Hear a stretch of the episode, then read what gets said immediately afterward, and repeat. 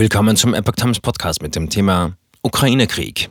Russland meldet Zerstörung von großem Waffenlager nahe Lviv. Ein Artikel von Epoch Times vom 19. April 2022. Die russische Armee hat nach eigenen Angaben in der Nähe der westukrainischen Stadt Lviv ein großes Waffendepot zerstört, in dem aus dem Westen gelieferte Waffen gelagert worden sein sollen. Russische Flugzeuge hätten am Montagmorgen einen Angriff auf ein Logistikzentrum der ukrainischen Streitkräfte ausgeführt, sagte der Sprecher des Verteidigungsministeriums in Moskau, Igor Konaschenkov, am Abend. Das Logistikzentrum sowie dort gelagerte große Chargen ausländischer Waffen, die in den vergangenen sechs Tagen von den USA und europäischen Staaten in die Ukraine geliefert wurden, seien bei den Angriffen zerstört worden, sagte Konaschenkov weiter.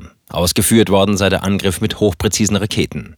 Insgesamt gab die russische Armee an, am Montag 16 ukrainische Militärstandorte zerstört zu haben, darunter eine Reparaturfabrik für taktische Raketen des Typs Tochka U.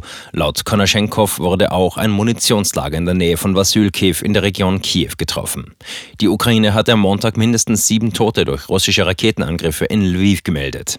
Lviv liegt nahe der polnischen Grenze und war seit Beginn der russischen Offensive am 24. Februar nur selten bombardiert worden.